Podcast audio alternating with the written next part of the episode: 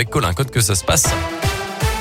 Bonjour Colin. Bonjour Mickaël, bonjour à tous. À la une aujourd'hui, l'inquiétude des arboriculteurs à cause du gel. Des températures en dessous de zéro sont en effet annoncées dans la région jusqu'à mardi. En moyenne, moins 1 à moins 3 degrés parfois, notamment dans l'Ain. Les producteurs de fruits doivent une nouvelle fois se préparer à sauver leur production avec le souvenir douloureux de l'an dernier. Une année noire où un épisode de gel au mois d'avril avait complètement ravagé les cultures.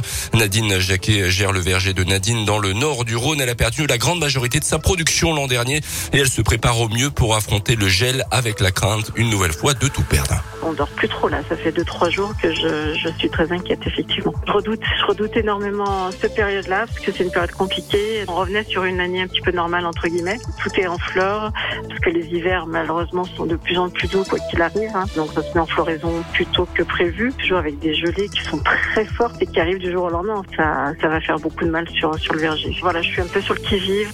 Là cette année je vais faire une lutte, je pense aussi par l'intermédiaire de bras pour essayer de faire réchauffer l'atmosphère. Alors on gagne un degré, hein, on gagne pas énormément, mais si on est sur du moins 2, moins 3, ça peut peut-être un petit peu sauver, sauver la marchandise. Et elle souhaite sauver en priorité ses parcelles de pêcher et de cerisier. Elle a par ailleurs investi dans une station météo placée dans les parcelles qui lance des alertes lorsque les températures atteignent un seuil critique pour les cultures.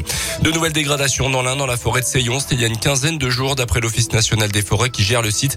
Du mobilier en bois a été peint ou tagué par plusieurs individus. Des actes qualifiés d'atteinte à la nature par l'ONF. Des investigations sont en cours pour trouver le ou les auteurs de ces agissements. Une grève dans les écoles et les cantines de Bourg. Aujourd'hui, plusieurs syndicats appellent les fonctionnaires à cesser le travail. L'accueil des enfants sera rendu difficile, voire impossible dans certains cas dans les garderies du matin, la restauration à midi et la garderie du soir, a déjà prévenu la ville. Les syndicats réclament l'augmentation immédiate du point d'indice, la retraite à 60 ans à taux plein et une augmentation des effectifs.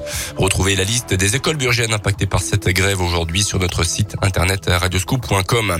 À retenir aussi un accident sans gravité hier en fin de journée à Fleurville, en Saône-et-Loire. Un minibus transportant des personnes handicapées a glissé dans un fossé à la suite, à la sortie d'un rond-point. C'était au nord de Mâcon.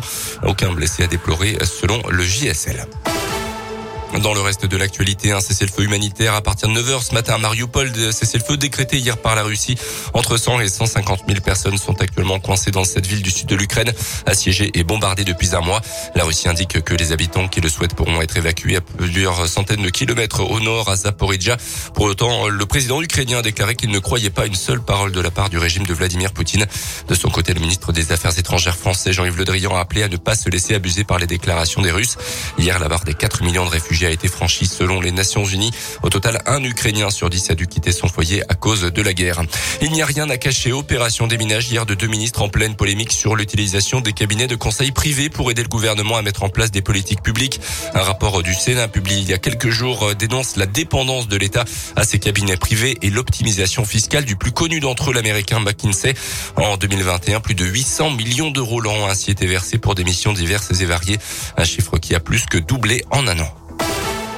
Les sports avec du basket, la belle victoire de la Gielbourg hier soir à Podgorica, 73 à 75. Mais la jeu qui était déjà éliminé au coup d'envoi, où le meilleur a été battu la veille par les Turcs de Bursaspor. Les hommes de Laurent Leniam ne verront donc pas le second tour de l'Eurocoupe cette année. Place à Nanterre samedi en championnat. Et puis du foot et un nouveau directeur général pour le FBBP, Benjamin Joubert remplace Vincent Poupon. Il s'intéressera plus précisément à l'activité développement business marketing. Il était jusqu'à maintenant à l'OL en tant que directeur des alliances en charge des partenariats stratégiques du club.